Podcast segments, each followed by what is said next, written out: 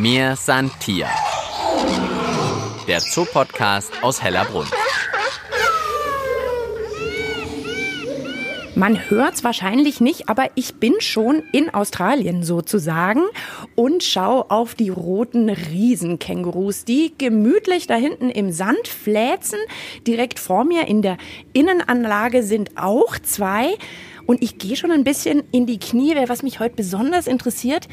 Also ich möchte Ihnen wahnsinnig gern auf den Bauch schauen, am liebsten auch noch in den Beutel. Bei uns geht's nämlich heute um tierische Mütter bei mir Santier. Also sozusagen unsere tierische Muttertagsfolge im Podcast. Ich bin Tina Gentner, freue mich, dass ihr wieder mit dabei seid. Tierisch tolle Mütter gibt's im Tierreich vielleicht auch Helikoptermamas, also die ihren Kleinen ständig auf die Tatzen schauen. Oder ist vielleicht die Rabenmutter eher die Regel? Wir finden heute jede Menge raus über Tiermamas und fangen aber an bei den Kängurus. Tierpfleger Navin Adami ist bei mir. Navin, habe ich hier Mamas vor Augen? Wir haben auf jeden Fall auf der linken Seite eine werdende Mama, beziehungsweise was heißt werden? Das ist ja schon Mama, weil sich ganz augenscheinlich im Beutel was bewegt. Das oh, jetzt habe ich es gesehen. Das zuckt ja so genau, richtig. richtig groß ist. Jetzt könnte man so Pi mal Daumen schätzen. Das ist bestimmt zwischen drei und vier Monate alt. Die bleiben bis sechs, sieben, acht Monate im Beutel und irgendwann guckt das Köpfchen raus, dann ist es meistens noch relativ kahl, kann jetzt auch schon immer mit aus dem Beutel rausschauen und guckt, was die Mama so macht. Navin, jetzt musst du uns erstmal sagen, da ist irgendwann ein befruchtetes Ei und wie geht's dann weiter? Also dann entwickelt sich ein Embryo, das im Mutterleib ist.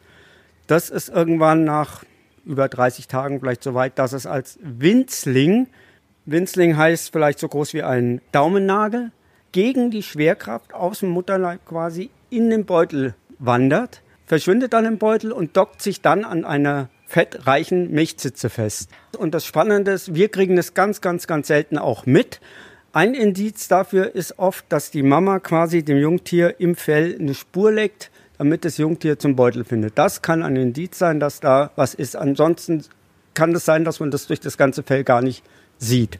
Ach, das heißt, das Junge folgt dann sozusagen der Nase und der Spucke der Mama, um zu finden, wo ist der Beuteleingang. Weil die sind noch. Komplett felllos, nackig, blind, also eigentlich, die folgen nur im Instinkt. Hat man eigentlich eine Ahnung, wie es in diesem Beutel da innen drin aussieht? Ist der jetzt schön kuschelig mit Fell oder ist es recht nackig? Hast du da schon mal reingucken können?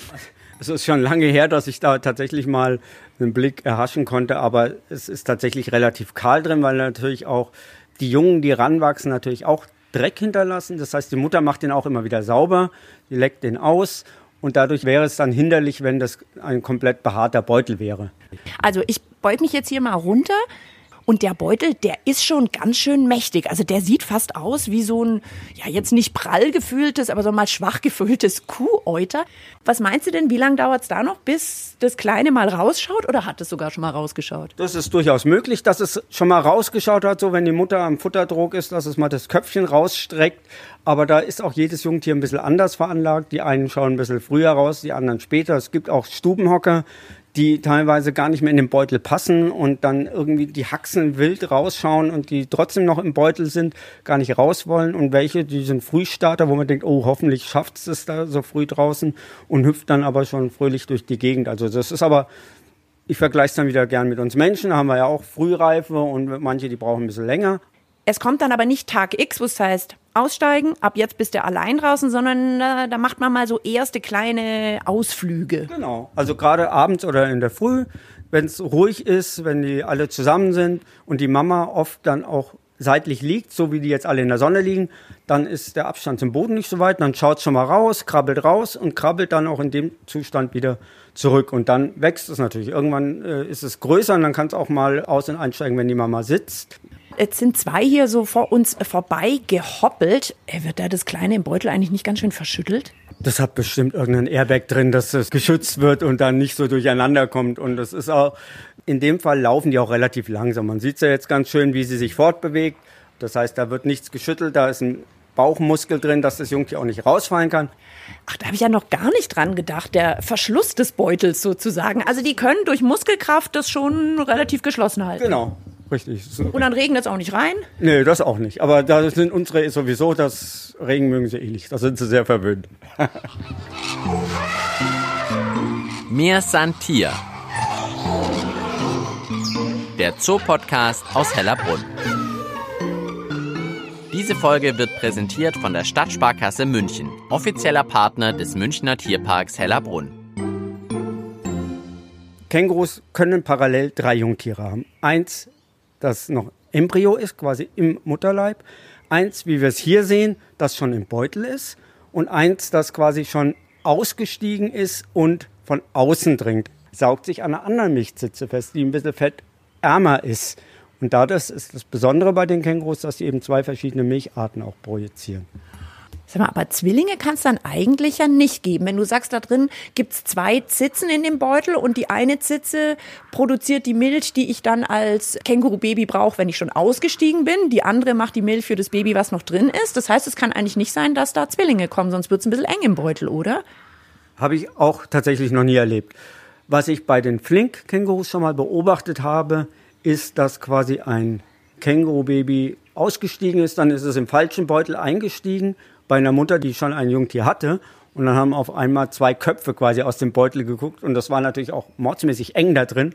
Die Mutter hat es aber nicht weiter gestört. Und als es dann das nächste Mal wieder ausgestiegen ist, das Känguru, hat es dann irgendwann auch seine richtige Mutter wieder gefunden. Aber es war dann immer mal so, dass sie dann plötzlich mit zwei Babys durch die Gegend gelaufen ist, weil das andere eben falsch eingestiegen ist. Aber da war sie auch relativ entspannt. Also es kann schon mal vorkommen, dass man in den falschen Beutel wieder steigt. Ist mir zumindest beim Flink-Kängurus schon mal aufgefallen, jawohl. Jetzt gerade sehen wir zwei Kängurus, die beide schon relativ groß aussehen und das eine beugt sich aber jetzt fast wie, weiß nicht, bei einer Ziege oder bei einer Kuh, beugt sich nach vorne und scheint bei der Mama aus dem Beutel noch raus zu trinken. Das lässt sie geschehen, wobei jetzt tatsächlich die Frage ist, ob das einfach ein Spitzbube ist, der das ausnutzt und eigentlich schon zu groß ist für die Milch, aber nachdem jetzt kein anderes Jungtier da ist, das, dem man das wegtrinkt, lässt sie es zu, dass er da an der Muttermilch mittrinkt. Also er kommt sozusagen durch den, ich sag mal, offenen Beutel an die Zitzen ran und kann da jetzt noch mal einen Schluck nehmen. Genau, und sie äh, toleriert es ja auch ohne Probleme. Also man sieht, sie steht da entspannt, sie könnte auch weghoppeln, wenn ihr das unangenehm ist. Oder wenn sie sagt, hoppla, du bist nicht mir oder wie auch immer. Kängurus, für mich wirken sie, als wären sie so ein bisschen entspannt pragmatische Mütter. Oder was würdest du jetzt sagen? Unterschreibe ich. ja, doch, die sind total entspannt. Kann auch mal sein, dass man ein anderes Känguru bei einer fremden Mutter trinkt, aber da sind die meistens relativ tiefenentspannt. Da passiert eigentlich nichts. Na, wenn wir treffen uns später wieder in dieser Folge und gucken dann noch bei anderen tierischen Mamas über die Tierschulter sozusagen. Bis nachher. Bis später. Ich freue mich.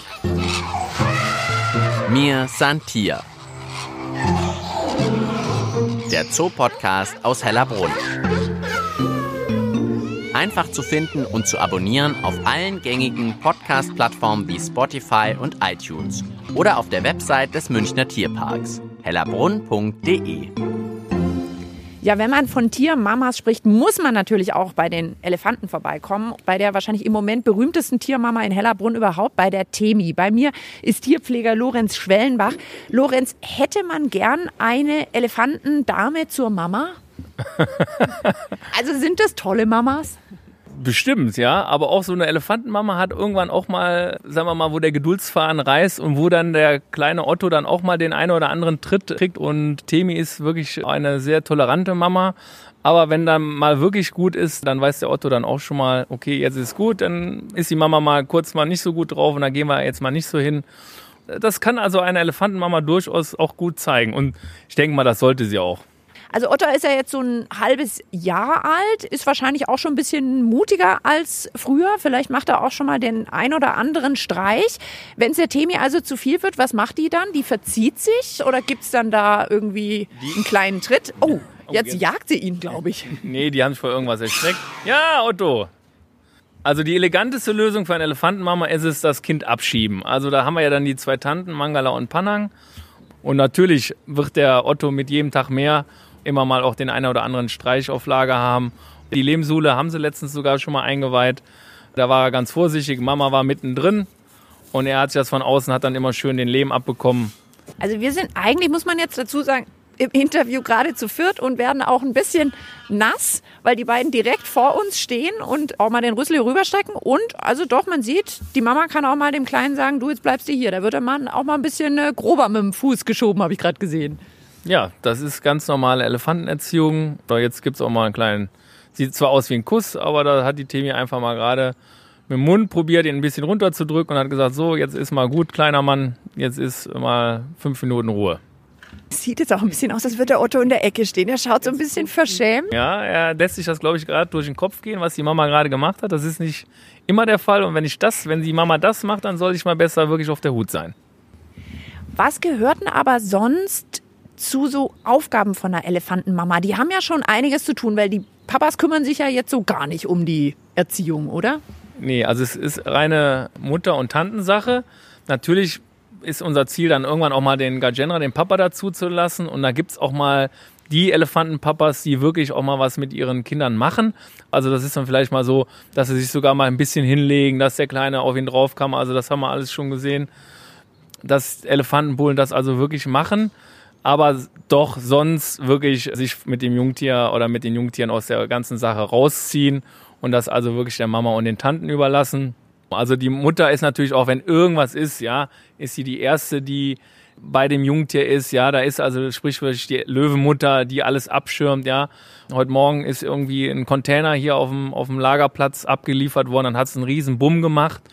Also die standen dann wirklich alle drei zusammen, die Großen, machen so eine kleine Gruppe, so ein kleines Rudel und der Otto ist wirklich unter allen drei Bäuchen. Da halten sie dann zusammen und natürlich die Mama vorne weg. Also wenn da irgendwas wäre mit, mit dem Otto, der würde irgendein Törö machen. Die können natürlich auch den Unterschied zwischen einem normalen Törö und einem Törö Angsttörö, ja, was ernst ist und was nicht ernst ist. Und dementsprechend ist sie dann aber auch sofort da, um einzugreifen. Du, und sag mal, wie lang ist die noch so wichtig für den Otto? Jetzt muss man sagen, Bulle und Kuhkalb, also Männlein oder Weiblein, da sind die Bullen nicht so gern gesehen bei den Elefantenmüttern. Das haben wir ja schon bei seinem Bruder gesehen, beim Ludwig, also Bruder vom Otto, der Ludwig. Da war es wirklich so mit zweieinhalb, drei Jahren fing das an, dass er also wirklich seiner Mutter auf den Zeiger gegangen ist und das war mehr oder weniger so eine Duldungssache. Und da ist es eigentlich so bei Bullen, dass sie spätestens so mit vier, fünf, die fangen dann an, ja klar, die fangen so an zu pubertieren so. Dann sagen auch die Tanten, so raus mit euch Jungs, wir brauchen euch ja nicht mehr, ihr bringt hier so viel Unruhe rein. Und das wäre bei einem weiblichen Jungtier unvorstellbar, ja. Also so ein weibliches Jungtier bei der Mutter, die bleiben zusammen und die Bullenkälber, die werden dann irgendwann, je nachdem auch wie sie sich benehmen, ja. Also kann natürlich auch sein, dass er wirklich nicht so wie der Ludwig Rabatz macht, ja, dann kann er auch länger bei der Gruppe bleiben, ja. Wenn nicht, äh, müssen wir mal gucken, dass er da zum Papa rüberkommt. Und dann macht der Papa das. Dann hat der Papa auch was davon. Jetzt mal andersrum, gibt es so Momente, wo man merkt, oh, da ist jetzt aber der Kleine ganz dankbar um die Mama. Also so wie wir jetzt vielleicht am Muttertag einen großen Blumenstrauß auf den Tisch stellen, sagen die auch mal Danke bei der Mama? Also ich glaube eher weniger. Also was schön war, also letztens morgens auf Arbeit gekommen, da waren sie noch am Schlafen und da war wirklich Temi am Schlafen und der Otto war wirklich zwischen Vorder- und Hinterfüßen so mittendrin, wo man denkt, okay, also besser kann es eigentlich sein. Oder wenn sie jetzt Popo an Popo oder Rücken an Rücken liegen, ja. Also der lag wirklich so in den Vorder- und Hinterfüßen so mittendrin und das war natürlich ein schönes Bild. Ist die Temi, dann würdest du sagen, ist die eine gute Mama? Das macht sie wirklich vorbildlich. Also besser kann man es als Elefant nicht machen. Und wie gesagt, sie darf auch mal ihre zehn Minuten haben und darf auch mal sagen, pass auf, Otto bis hierhin und nicht weiter. Das ist ganz normal und sonst macht sie das wirklich super und da gibt es überhaupt nichts.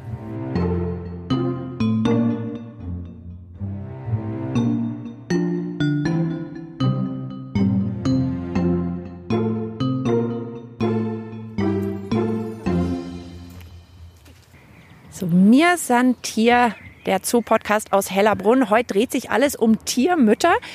Und ich hätte wahrscheinlich vor kurzem noch bei dem Wort Niala gesagt, vielleicht ein Drink, eine neue Joghurtsorte. Inzwischen weiß ich aber, es ist sowohl eine Stadt im Sudan und wenn wir bei mir Santier drüber sprechen, ist es natürlich auch eine Tierart. Narwin ist bei mir. Wir schauen auf braun befällte Antilopen, würde ich sagen. Die haben alle so ganz dünne, weiße Striche auf dem Rücken, schauen extrem interessiert zu uns rüber in sicherem Abstand. Was kannst du uns noch über die Tiere erzählen? Wir sind bei den Tieflandnialer, welches Antilopen sind, die aus im südlichen Afrika kommen. Hier sieht man jetzt nur die Damen, eine einträchtige Gruppe mit sogar ein paar Jungtieren. Ähm, Jala sind Fluchttiere, also die sind immer auf der Hut. Deshalb schauen wir uns jetzt natürlich an, weil wir auch jetzt länger keine Besucher mehr hatten aufgrund von Corona. Die liegen zusammen im Stroh, eben als wir gekommen sind. Und wenn dann, wenn sie sich erschrecken, springen alle auf. Die Jungtiere stehen mehr oder weniger zusammen. Ich kann auch zwei Junge erkennen, die eindeutig kleiner sind als die anderen. Bei dem einen glaube ich, das hat auch gerade einen wahrscheinlich Schluck Milch genommen bei der Mama. Jetzt bei den Kängurus vorher, als Mama am Anfang äh, hat man das Kleine ja immer bei sich. Geht ja nicht anders, das ist im Beutel. Wie ist denn das bei den Nialas, wenn es da Nachwuchs gibt? Da ist es tatsächlich so, dass Niala-Jungtiere Ablieger sind. Das heißt, die Mütter kriegen das Jungtier zur Welt und legen das erstmal irgendwo draußen, liegt es in der Natur, im Gebüsch oder irgendwo ganz still, damit die Mutter weiter fressen kann. Dann sucht die Mutter das Jungtier immer mal wieder auf, lässt das Kleine trinken, um so quasi Fressfeinden nicht die Möglichkeit zu geben, wo ist das Jungtier, sondern auf sich zu fokussieren.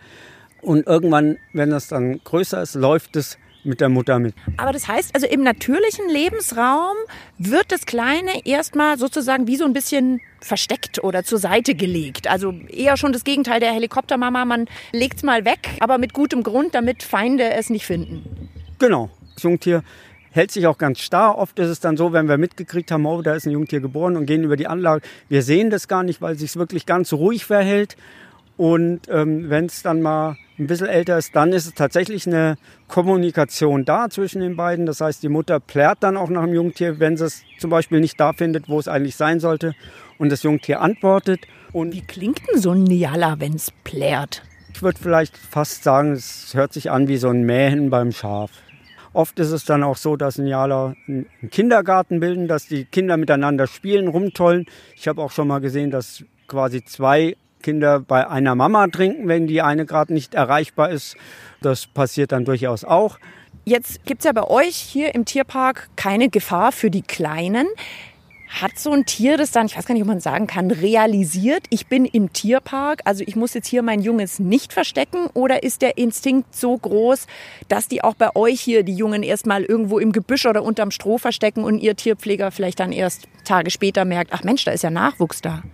Also wir kennen unsere Tiere ja ziemlich gut und oft genug kriegen wir auch einen Deckakt mit. Oder wir kriegen mit, dass die Mutter quasi äh, einen kugeligen Bauch hat. Oder dann ist es oft so, dass natürlich auch das Gesäuge anschwillt. Wobei es oft auch sein kann, im Sommer sind die Tiere auf Pendel, die können rein raus. Dann kann es mal passieren, dass sie über Nacht das Jungtier ohne uns zur Welt bringen. Das ist auch kein Problem. Dann ist es aber in der Regel so, dass wir es am nächsten Tag finden, weil die Mütter dann sich dann komisch verhalten, wenn wir die in den Stall reinholen wollen, dass die Mutter guckt oder so. Und dann merken wir schon am Verhalten, aha, da muss irgendwo was sein. Vielleicht führt sie uns auch hin. Mir persönlich ist jetzt noch nicht passiert, dass ich ein Niala-Jungtier übersehen hätte. Jetzt konnten wir ja gerade vorher schon ein bisschen beobachten, wie so ein Jungtier bei der Mama gesaugt hat. Haben die denn sonst viel miteinander zu tun? Wird da irgendwie auch geschmust oder so? Na, es gibt eine, am Anfang tatsächlich eine intensive Bindung, in die die Mutter, das, wie man es auch bei Haustieren kennt, das Jungtier erstmal sauber leckt, also trocken leckt und dadurch entsteht eine Bindung. Das Jungtier lernt die Mutter kennen, auch die Gerüche dass die auch immer wieder wissen, was ist meine Mama, wer ist meine Mama. Und Navin, wie ist es denn jetzt eigentlich bei euch am Muttertag? Gibt es da hier für die Tiermamas dann auch noch was Besonderes? Weiß nicht, Strauß Blumen zum Auffressen? Ja, da müsste man natürlich schauen, dass das alles giftfreie Blumen sind und dass die auch was davon haben. Bei den Elefanten kommt schon mal vor, wenn sie Geburtstag haben, dass wir den Ständchen singen. Ähm, Finden die das dann gut oder eher nicht so gut? Weiß nicht, wie falsch wir singen, aber um mal die Kirche im Dorf zu lassen. Wir behandeln die Tiere dann tatsächlich auch so, wie sie im Tierreich behandelt werden. Das heißt, gibt jetzt keinen extra Blumenstrauß. Ist ein Tag wie jeder andere letztendlich. Aber es gab ja dafür diese extra Podcast-Ausgabe sozusagen zu den Tiermamas. Also vielleicht, wenn ihr das nächste Mal da seid, schaut doch auch mal zu den Nialas. Die haben es ein bisschen schwer, denn sie sind direkt gegenüber von den Elefanten, so dass man natürlich ganz gern einfach nach links schaut. Was passiert bei den Elefanten? Aber vielleicht das nächste Mal, wenn ihr nach hinten Richtung Süden lauft, schaut doch mal nach rechts, direkt hier in der Ecke, findet ihr die Nialas und könnt dann da mal auf das tolle Fell der Nialas achten. Und vielleicht schauen sie euch ja genauso interessiert an, wie sie uns jetzt immer noch anschauen. Narvin, ich sag herzlichen Dank für die Informationen zu euren Tiermamas und bis zu einem nächsten Mal. Ja, hat mich gefreut. Bis zu einem nächsten Mal. Tierische Tiermütter war heute unser Thema beim Mir San Tier Podcast. Wir haben vorbeigeschaut bei der Elefantenmama Temi, der wahrscheinlich im Moment bekanntesten Tiermama hier in Hellerbrunn die eine sehr geduldige Mama ist. Aber wie wir gehört haben, kann der auch mal der Elefanten Geduldsfaden reißen, wenn Otto sich zu sehr aufführt. Und dann wird auch mal mit einem kleinen Tritt oder Klaps ein bisschen nachgeholfen. Sie erkennt aber auch am Tröten genau, ob der Kleine jetzt gerade wirklich eine Sorge hat und sie nachgucken muss oder ob er vielleicht nur Spaß hat und deshalb vor sich hin trötet. Wir waren bei den roten Riesenkängurus. Die Kängurumamas dort können bis zu drei Junge gleichzeitig haben. Ein Embryo im Bauch, ein Junges im Beutel und eines, was schon raus ist aus dem Beutel, aber vielleicht ab und zu zum Trinken noch an die Zitze rankommt. Ich habe mir gemerkt, dass die Mamas um einiges vorsichtiger laufen, wenn da was im Beutel drin ist. Wobei rausfallen kann das Kleine eigentlich sowieso nicht, weil dieser Beutel so fantastisch aufgebaut ist, dass er also sogar durch Muskelkraft oben zugehalten wird. Ja, in dem Sinne wünschen wir allen Müttern und Mamas einen schönen Muttertag und allen anderen natürlich auch alles Gute. Bis bald mal wieder im Tierpark Hellerbrunn. Ich bin Tina Gentner. Ciao und tschüss. Mir san Tier. Der Zoopodcast aus Hellerbrunn.